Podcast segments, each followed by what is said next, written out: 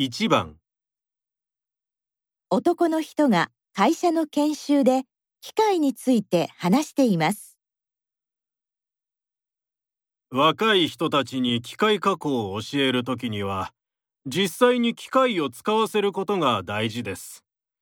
でも基本的な安全マニュアルやルールを破って小さい切り傷を作ったりすることはよくあります。それでも経験しなければわからないでは困ります。機械を使うときはどのような危ないことがあるのかを知った上で作業をする。安全マニュアルはそのような危険がないようにするためのものであるということを教えなければなりません。